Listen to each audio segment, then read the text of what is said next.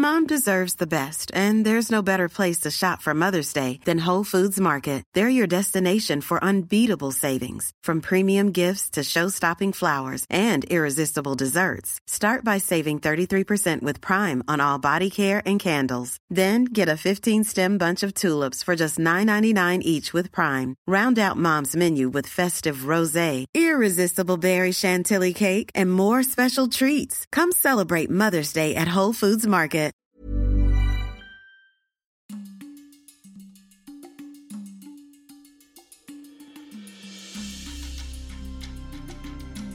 La fin des rêves. Conférence donnée le 21 octobre 2022 au Luxembourg. Bien, merci beaucoup pour votre invitation. Je, regrette de ne pas être présent physiquement, mais euh, d'essayer malgré tout euh, de vous proposer quelques éléments de réflexion. Alors le conflit en Ukraine, on en parle beaucoup évidemment depuis le mois de février, beaucoup a, été dit.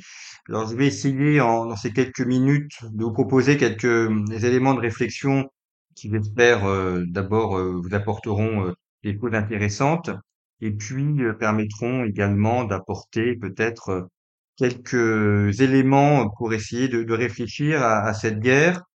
une guerre qui était malgré tout assez imprévisible, qui a beaucoup surpris et euh, dont on voit, bah, un peu comme dans toutes les guerres d'ailleurs, qu'une fois qu'elle est enclenchée, euh, il est difficile de prévoir euh, comment les choses vont pouvoir se passer. Je pense que c'est le peut-être un, un, des premiers points, mais euh, évidemment quand on parle de ce conflit, on est encore dans le brouillard de la guerre. Donc nous sommes aujourd'hui le 21 octobre. on peut analyser ce qui s'est passé au cours des neuf derniers mois. En revanche, faire des prévisions sur les 15 prochains jours et a fortiori sur les trois prochains mois, euh, ça me paraît extrêmement euh, malaisé et, euh, pour tout dire, assez compliqué parce que dans la guerre, il y a des imprévus et donc il faut être prudent justement sur ces prévisions. Alors j'ai intitulé cette, cette intervention Ukraine, la fin des rêves. Je vais essayer de vous présenter trois, trois grands rêves qui se sont effondrés avec l'invasion de l'Ukraine par la Russie en février dernier il y a le, la fin des rêves pacifistes, la, la, fin des rêves euh, multilatéraux, et puis également la fin des rêves russes. Et ces trois grands rêves qui se sont effondrés euh, de par la guerre permettent de dessiner euh, quelques pistes pour, pour l'Europe d'une part, et puis aussi un petit peu pour, pour le monde à venir. Alors le premier élément, le premier grand rêve qui s'est effondré, c'est la fin des rêves pacifistes l'Europe, euh, depuis plusieurs décennies, a, a bâti l'idée euh, que l'Europe était en paix depuis 1945 et que nous n'avions pas connu de guerre depuis 1945. Euh, ce qui est faux. Alors certes, nous n'avons pas connu de guerre entre la France et l'Allemagne, ce qui est déjà beaucoup, parce qu'on avait connu trois guerres en l'espace d'à peine deux générations. Donc ça c'est vrai. En revanche, dire que le continent européen n'a pas connu de guerre, c'est faux. Alors, je vais vous le montrer avec une carte qui va apparaître euh, sous vos yeux. Euh, donc, c'est une carte euh, conflit réalisée par nos cartographes et qui est une carte des conflits en Europe depuis 1945. Et le fait de dire que l'Europe n'a pas connu la guerre était une manière de nier l'existence même de la guerre et de nier l'existence même des conflits en essayant de vivre dans un rêve pacifiste, au-delà même des réalités. L'Europe a connu de nombreuses guerres depuis 1945. il y a eu la guerre froide, qui malgré tout est une guerre, euh, certes pas directement, mais enfin, si on se place côté hongrois, il y a quand même eu l'invasion de Budapest et la très forte répression en 1956. Il y a eu euh, également de violentes répressions en Roumanie, euh, dans les pays baltes. Et, souvent, malheureusement, on réduit l'Europe euh, à l'Europe de l'Ouest, en oubliant qu'il y a aussi une partie orientale de l'Europe qui, elle, a connu jusqu'au début des années 1980 une occupation étrangère, c'était la Russie soviétique, euh, qu'elle a connu euh, également des répressions assez violentes. Si on regarde la partie Europe de l'Est, ben, il y a eu la guerre des Balkans, débutée en 1992-93 et qui a duré jusqu'au début des années 2000, avec un conflit qui n'est pas encore résolu notamment dans la région de la Serbie-Kosovo. Un conflit qui est un conflit en, en sommeillé, un conflit un petit peu éteint, mais qui peut reprendre. Et euh, cette guerre des Balkans, euh, c'est une vraie guerre, une guerre euh, militaire qui a causé son lot de morts et de destruction. Il y a eu la guerre en Irlande. Là aussi, une authentique guerre entre les indépendantistes irlandais et le Royaume-Uni qui a été combattue comme telle. Le Royaume-Uni a fait usage de l'armée. Une guerre urbaine, ce de plus difficile à, à conduire, les guerres urbaines, avec là aussi son lot de, désolation et de morts. Peut-être l'élément le plus spectaculaire, qui a été l'attentat contre Lord Mountbatten, euh, qui était un cousin de la reine et qui a abouti à euh, son assassinat. Plusieurs pays d'Europe qui ont été euh, très fortement frappés par le terrorisme. Le terrorisme est un acte de guerre, c'est une arme de guerre. Alors aujourd'hui, surtout en France, on se focalise sur le terrorisme islamiste. Enfin, il n'y a pas que ça. Rappelons-nous l'Espagne avec ETA, l'Italie avec les Brigades Rouges internationales, l'Allemagne avec Fraction Armée Rouge, là aussi une guerre euh, contre une idéologie politique. Donc en dépit des apparences, l'Europe a voulu vivre euh, dans le mythe de la paix, alors même que elle ne cesse de connaître des guerres, et je n'évoque même pas les guerres euh, sur les théâtres d'opérations extérieures, mais la guerre même sur son territoire. Et puis je terminerai par Chypre. Chypre qui est membre de l'Union européenne, dont la partie nord a été envahie par la Turquie en 1973, alors certes avant Chine intègre l'UE, mais aujourd'hui une situation figée, un peu à la Corée du Nord, et probablement ce que sera euh, l'Ukraine dans les années à venir, c'est une situation non reconnue sur le plan international, mais qui aboutit à une occupation du territoire par une autre puissance et par une séparation de fait. Donc en dépit de cette réalité de la guerre, l'Europe a voulu vivre dans l'illusion de la paix, et la guerre en Ukraine a, mis un terme à cette illusion. On s'est rendu compte que la guerre était quelque chose de réel et que la guerre était présente sur le continent européen. Le deuxième rêve pacifiste qui s'est effondré, c'est le rêve de la sécurité énergétique. Au cours des, dix dernières années, on a beaucoup parlé d'économie, euh, d'économie informelle, euh, d'économie immatérielle. On parlait du cloud, on parlait du numérique, alors tout ça est vrai, c'est une, un véritable élément euh, économique. Et puis, les confinements d'abord, la guerre en Ukraine ensuite, ont permis de revenir un petit peu aux fondamentaux de l'économie. On s'est rendu compte que l'économie, c'était euh, manger, euh, donc avoir accès à la nourriture, c'est quelque chose de fondamental. Et on a connu ces tensions sur les céréales, notamment du fait du blocage des céréales ukrainiennes. On s'est rendu compte aussi que l'économie, c'était avant tout de l'énergie. D'ailleurs, l'alimentation, c'est de l'énergie. C'est l'énergie pour les hommes et pour le bétail.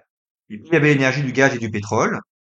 On a vécu là aussi sur euh, l'idée que l'énergie serait euh, ad vitam aeternam abondante et peu chère. Et on se rend compte que l'énergie peut devenir rare et qu'elle peut devenir très importante.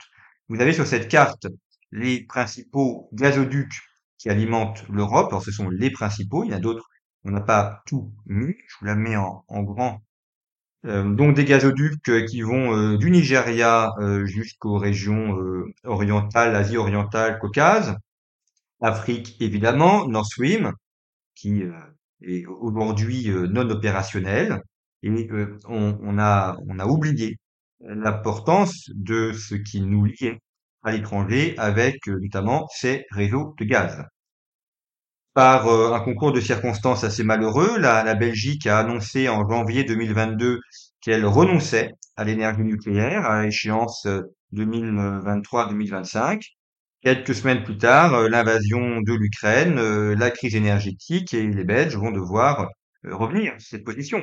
On le voit également avec les Allemands qui, les Allemands ont, délégué leur énergie à d'autres. Ils se sont dit, ben, on arrête le nucléaire, on va vivre avec le gaz russe, il sera abondant et pas cher. Sauf que ça, ça marche en temps de paix, ça ne marche pas en temps de guerre. Et là, l'industrie allemande est aujourd'hui dans une situation extrêmement compliquée. Et puis en France, on a longtemps vécu sur l'indépendance énergétique du nucléaire, un démantèlement du nucléaire qui a été réalisé pour des raisons politiques à partir de des années 1990. Et aujourd'hui, pour la première fois, depuis fort longtemps, on craint euh, des pénuries euh, d'électricité cet hiver parce que les centrales nucléaires soit ont été démantelées, soit euh, sont en, rénovation, en réparation, et donc ne pourront pas fonctionner à plein régime. S'il n'y a pas d'énergie, il n'y a pas d'économie. Alors, euh, c'est c'est une chose de parler de décroissance euh, quand on en parle avec euh, le ventre plein et, et, et la lumière. c'en est une autre de connaître des phénomènes réels de décroissance, c'est-à-dire la pauvreté, l'accroissement du chômage et éventuellement des ruptures en matière alimentaire ou en matière énergétique, ce qui signifie des entreprises qui ne peuvent plus fonctionner, donc du chômage et donc de la pauvreté. Et là, on va, on risque de passer malheureusement des rêves à la réalité, et cette réalité euh, n'est pas euh, complètement réjouissante. Et puis le, troisième rêve pacifiste qui euh, s'est effondré au mois de février dernier, c'est le rêve de l'inutilité de l'armée. On s'est dit, on, a pensé que si nous, nous voulions la paix, d'autres la voulaient aussi. Finalement, l'armée était inutile suffisait éventuellement d'avoir quelques forces de police. Bah, sauf qu'on se rend compte que euh, peut-être que nous on veut la paix, mais qu'il y a des pays qui eux ne veulent pas la paix ou qui eux veulent faire la guerre ou ont intérêt à la guerre, et que lorsque celle-ci survient, eh bien il est trop tard, trop tard pour réagir. Alors les Européens, on entend parler de d'armée européenne. Ça c'est une utopie parce que sur le continent européen il n'y a que deux pays qui ont une armée digne de ce nom, c'est la France et le Royaume-Uni. Euh, c'est-à-dire à la fois une armée euh, d'aviation, euh, armée terrestre et, marine. Les autres pays peuvent avoir des régiments, ils peuvent avoir des éléments éventuellement opérationnels, mais enfin, ça, ça, ne constitue pas une armée. Et finalement, nous étions dans un confort tout à fait remarquable, en disant, bien nous, nous, nous, nous vivons sous le parapluie américain, l'armée européenne, c'est l'OTAN, et les Américains viendront nous protéger en cas de guerre. Sauf qu'on pensait que la guerre, ce serait loin, et non pas à quelques heures d'avion euh, de nos capitales. Et aujourd'hui, euh, les Européens sortent euh, de ce rêve de paix, ils en sortent, ils sortent de ce rêve de l'inutilité de l'armée, et ils en sortent difficilement parce qu'une armée, ça coûte extrêmement cher, et une armée, c'est aussi un esprit. Le chancelier allemand a annoncé d'importants investissements pour redresser l'armée allemande, mais l'armée, c'est pas uniquement mettre de l'argent sur, euh, sur la table, c'est pas uniquement investir dans du matériel. Il faut aussi des gens qui veulent être militaires. Il faut aussi un, esprit de défense. Des personnes qui voient ce métier comme un métier noble et qui sont prêts à le faire. Et ça, euh, c'est, l'argent ne suffit pas. En, en début 2021, euh, le président Emmanuel Macron avait parlé de l'OTAN comme étant d'une organisation en état de mort cérébrale. C'est vrai qu'on pourrait se poser la question, fin 2020, début 2021, euh, à quoi servait l'OTAN? Une des conséquences de cette guerre en Ukraine, c'est que l'OTAN a été ressuscitée et qu'aujourd'hui, beaucoup de pays européens, notamment en Europe de l'Est, je pense aux pays baltes ou à la Pologne, euh, ne se demandent plus à quoi sert l'OTAN. Euh, L'OTAN, elle a retrouvé sa fonction première, qui est de se protéger, alors non plus de l'invasion soviétique, mais de l'invasion russe. Et il est évident que si les Russes ont attaqué l'Ukraine, c'est parce qu'ils ont estimé que l'armée ukrainienne était faible et qu'ils allaient gagner. S'ils avaient estimé au contraire que l'armée ukrainienne était puissante et que le risque était grand, ils n'auraient pas attaqué. Donc on a oublié qu'une armée, ça sert non pas à faire la guerre aux autres, mais à éviter que les autres ne fassent la guerre. Et là-dessus, on revient un petit peu aux fondamentaux. Le deuxième rêve qui s'est effondré, c'est le rêve multilatéraliste. Et on le voit, alors euh, ça je le regrette hein, amèrement, mais enfin malheureusement c'est un constat, euh, c'est euh, l'échec de l'Europe. C'est-à-dire que l'Europe est aujourd'hui incapable de participer à des négociations ou à, des accords de paix en Ukraine. Je reviendrai en conclusion, mais c'est un, un, vrai problème. D'abord, la guerre n'a pas commencé en, en février 2022, commencé en 2014, avec les premiers affrontements en Ukraine, avec une guerre dans le Donbass, une vraie guerre avec des bombardements quasiment journaliers, des villes détruites, de nombreux civils qui sont morts. Et euh, la France et l'Allemagne, qui étaient euh, co-présidents du groupe de Minsk et qui devaient euh, participer à, l'établissement de la paix entre l'Ukraine et la Russie, ont échoué.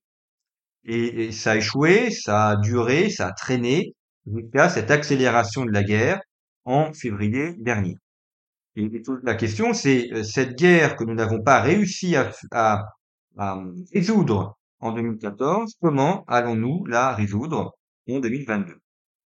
Cet échec de l'Europe, c'est aussi l'échec de l'Occident. On le voit avec la, troisième carte que vous avez ici. Ce sont les, les sanctions qui ont été prises à l'encontre de la Russie. Et ce que l'on voit, c'est que seuls les pays occidentaux ont pris des sanctions à l'égard de la Russie. Donc Europe, Australie, Nouvelle-Zélande, Canada et États-Unis. Les autres pays, euh, soit n'ont pas pris de sanctions, n'ont rien dit, c'est les pays en, violet, soit ont pris des sanctions, mais sans, pardon, ont, condamné, mais sans sanctionner, qui en fait, euh, ça ne sert à rien. C'est une, une, posture en disant, bon, on, on désapprouve l'invasion d'Ukraine, mais enfin on continue comme avant. On le voit notamment en Amérique latine. Donc euh, l'Amérique latine, qui était considérée depuis toujours comme euh, l'arrière-cour des États-Unis, euh, personne en Amérique latine ne s'est aligné sur le géant américain, ni le Mexique, ni le Brésil. On le voit également en Afrique, où là aussi c'est vu à tort d'ailleurs, mais comme l'arrière-cour français, on voit bien que personne ne s'est aligné sur la France et sur l'Europe. Quelques condamnations en Afrique de l'Ouest, mais enfin, sans aucune sanction, il faut dire que les Russes sont de plus en plus présents. Et puis, euh, vous avez des pays qui ont affirmé, au contraire, un soutien à la Russie. Alors, euh, la Chine, le Venezuela, bon, sans surprise, peut-être, mais donc ça vous montre bien un monde euh, qui est divisé et on a l'Occident d'un côté et, et, les autres de l'autre. C'est pour ça que lorsqu'on dit c'est une nouvelle guerre froide, c'est faux. Parce qu'au temps de la guerre froide, l'Amérique latine se serait alignée sur les États-Unis, sur Cuba bien évidemment, et l'Afrique se serait alignée sur la France. Donc c'est pas du tout la guerre froide, et cette carte le démontre, puisque les logiques de positionnement des pays ne sont plus ceux que l'on avait dans les années 1960-1970. Le deuxième mort du multilatéralisme, c'est l'ONU. L'ONU qui a été fondée en 1945 pour servir à la paix, avec ses réussites et ses échecs. Enfin, l'ONU euh, n'est jamais intervenue dans le conflit ukrainien. C'est la grande absente. Alors on peut dire que c'est parce que la Russie siège au Conseil permanent de sécurité, ce qui est vrai. Évidemment, la Russie ne va pas voter pour des sanctions à son égard. Mais euh, on est en droit de se demander à quoi sert l'ONU, euh, étant donné qu'elle n'est pas capable d'intervenir ou qu'elle ne sert plus à grand-chose sur ce type de conflit et ça se comprend puisque l'ONU a été fondée à une époque où il y avait à peine une cinquantaine de pays et euh, où les Occidentaux euh, dominaient le monde. Or, aujourd'hui, nous sommes à plus de 300 pays dans le monde et les principes occidentaux ne sont plus les principes qui dominent le monde. Et donc, un, gros problème se pose pour ces organisations internationales. Comment être des organisations internationales dans un monde où il n'y a plus de principes uniques, où euh, on a différents blocs avec leur logique, avec leurs intérêts, mais il n'y a plus un principe occidental qui domine le monde. Et puis le troisième euh, élément qui, clôt euh, ces, rêves multilatéraux, c'est le retour des nations euh, comme élément principal. Ce sont les nations qui, négocient d'État à État, et à cet égard, on ne peut que remarquer pour l'instant le parcours quasiment parfait d'Erdogan, qui est dans une situation euh, à la fois délicate et en même temps très bien jouée, puisqu'il est dans l'OTAN, la Turquie est membre de l'OTAN, et en même temps, il est euh, allié euh, des Russes. Il a condamné, la Turquie a condamné l'invasion d'Ukraine, la Turquie vend des armes à l'Ukraine, tout en négociant avec la Russie et en rencontrant régulièrement Vladimir Poutine, notamment à Astana, le rencontrant en Iran ou le rencontrant en Turquie. Et ce que l'on voit, c'est qu'aujourd'hui, si négociation il doit y avoir, si euh, sortie de crise il, doit y avoir, l'homme incontournable, c'est Erdogan, celui qui était quasiment au banc de l'Europe il y a encore un an à cause de ses agissements méditerranéens oriental et notamment contre la Grèce. Eh bien aujourd'hui, Erdogan est l'homme incontournable de l'Europe et il a parfaitement bien joué euh, sa position d'homme incontournable. Enfin, troisième rêve euh, qui a disparu, c'est le rêve russe, la fin des rêves russes. Alors je fais partie de ceux qui euh, pensaient que la Russie n'attaquerait pas l'Ukraine parce qu'elle n'avait pas intérêt à attaquer l'Ukraine. Donc là, je me suis trompé sur le fait qu'il n'y aurait pas d'invasion de l'Ukraine. En revanche, je pas trompé sur le fait que la Russie n'avait pas intérêt à envahir l'Ukraine et on le voit encore aujourd'hui. Alors encore une fois, c'est difficile d'analyser la situation parce qu'on n'a quasiment aucun élément. Nous sommes dans le brouillard de la guerre. On ne sait pas euh, combien il y a de morts. On a des chiffres ici et là, des estimations, mais enfin, les chiffres réels, on ne les connaît pas. On ne connaît pas non plus l'état réel euh, de l'armée russe comme de l'armée ukrainienne. Donc, euh, le juge de paix, c'est le terrain. Qui avance, qui recule. Parce que l'on voit que la Russie a avancé. Elle occupe aujourd'hui 20% du territoire ukrainien elle a un peu reculé, mais enfin pas beaucoup, et que euh, aujourd'hui on a un front qui est à peu près stabilisé. Alors on peut dire que la Russie a échoué parce qu'effectivement euh, elle, elle et depuis euh, neuf mois elle réussit pas à sortir du conflit. Elle n'a pas réussi à renverser le gouvernement ukrainien. Donc de ce point de vue-là, c'est un échec. Enfin, on peut aussi dire que la Russie a, a gagné. Elle contrôle 20% du territoire ukrainien. Elle contrôle de manière euh, complète euh, la Crimée et euh, également le Donbass. Alors, je vais montrer une carte, ce sera plus simple si vous n'avez pas forcément la carte de l'Ukraine sous les yeux. alors voilà, ça c'est une carte de l'histoire de l'Ukraine, mais on voit que cette carte historique de l'Ukraine, c'est un petit peu ce qu'on a aujourd'hui. Un contrôle de la Crimée, un contrôle du Donbass, et puis le contrôle de la zone qui rejoint les deux. Et il est fort probable que la situation reste telle qu'elle pendant plusieurs mois, voire peut-être plusieurs années. Je dis bien probable, hein, je ne fais pas de prévision, enfin c'est comme à la météo. Vous avez des possibilités avec des hypothèses plus ou moins fortes. Ça, c'est, on va dire, l'hypothèse la plus forte euh, d'un front euh, qui se fige avec le contrôle de la partie Est par la Russie, ce qui est malgré tout une forme de victoire. Néanmoins, c'est la fin des rêves russes. D'abord, beaucoup de soldats russes qui sont morts. Alors, les estimations vont entre 20 000 et 50 000. Je ne sais pas, hein, je ne sais pas combien il y a de morts, mais enfin, en tout cas, c'est l'estimation que l'on a. La Russie est un pays qui, euh, démographiquement parlant, va mal, euh, avec une espérance de vie qui est faible, qui est autour de 65 ans chez les hommes. Taux de suicide important, natalité en baisse. C'est un pays qui ne peut pas se permettre de perdre 30 000 jeunes hommes. Et ça, ça va très fortement peser sur les années à venir. Et puis la Russie, euh, c'est euh, un empire. Alors je vais vous la montrer avec une carte de l'empire russe justement. Euh, ça, c'est la Russie à, à, sa situation maximale. Ce que l'on voit, et ce qui n'était pas prévisible d'ailleurs, comme quoi la prévision, ça vaut pas grand-chose, c'est qu'aujourd'hui, la Russie est en train de perdre l'Asie centrale oui, cette région de l'Asie centrale, euh, qu'on a toujours appelé euh, l'étranger proche de la Russie. On a toujours considéré que l'Asie centrale, c'était véritablement euh, l'étranger proche de la Russie, donc là où la Russie avait sa zone d'influence importante. Aujourd'hui, on voit que cette Asie centrale est en train de lui échapper.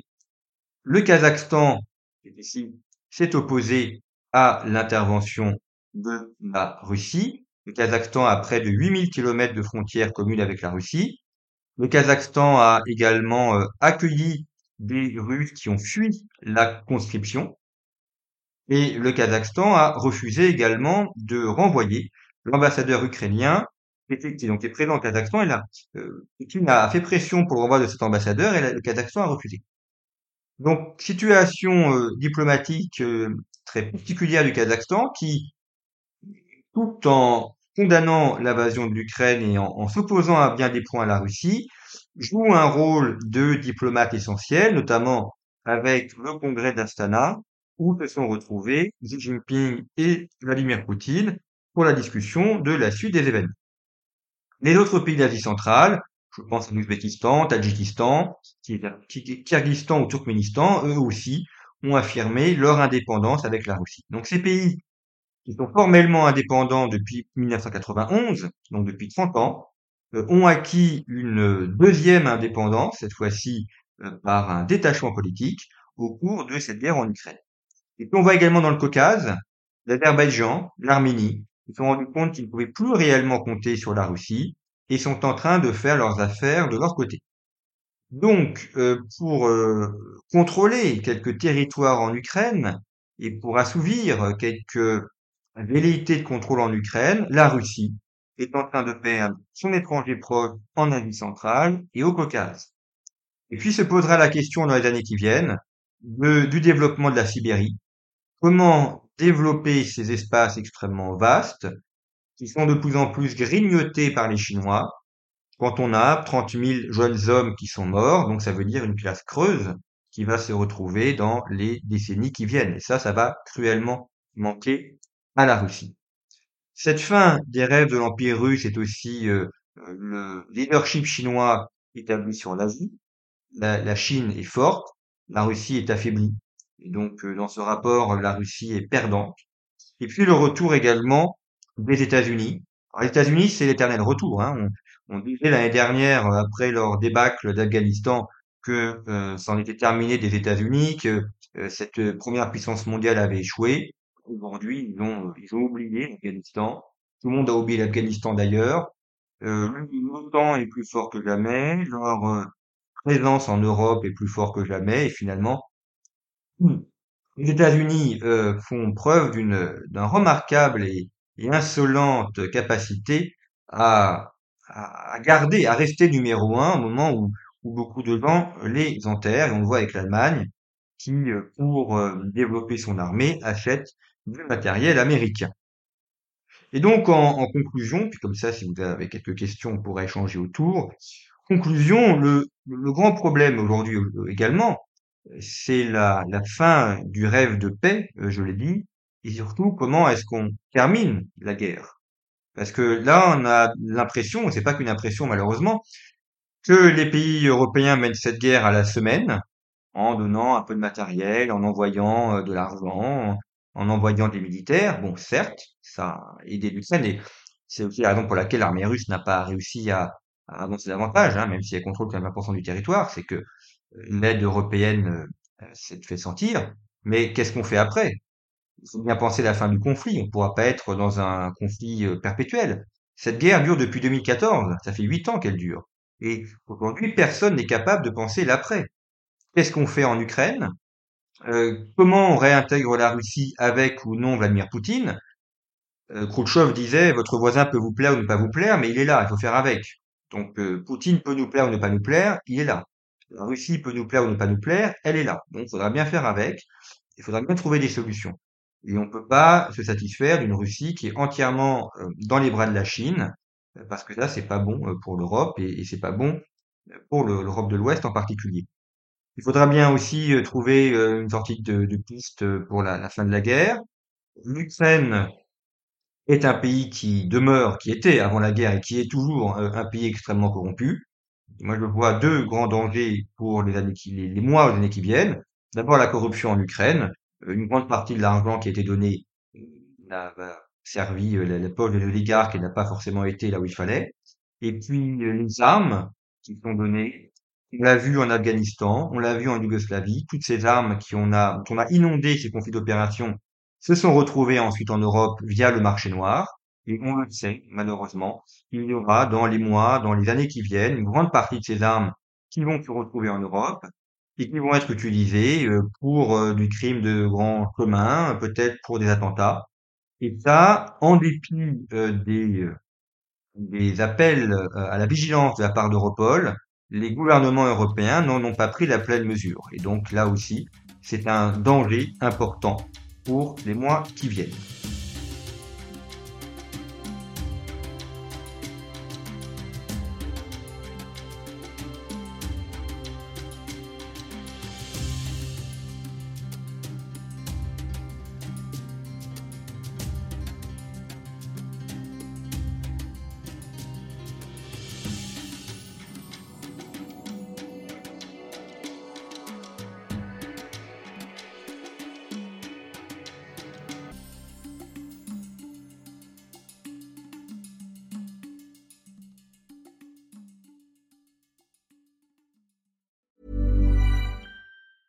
Even when we're on a budget, we still deserve nice things.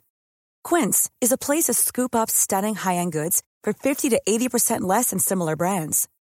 They have buttery soft cashmere sweaters starting at $50, luxurious Italian leather bags, and so much more. Plus, Quince only works with factories that use safe, ethical, and responsible manufacturing.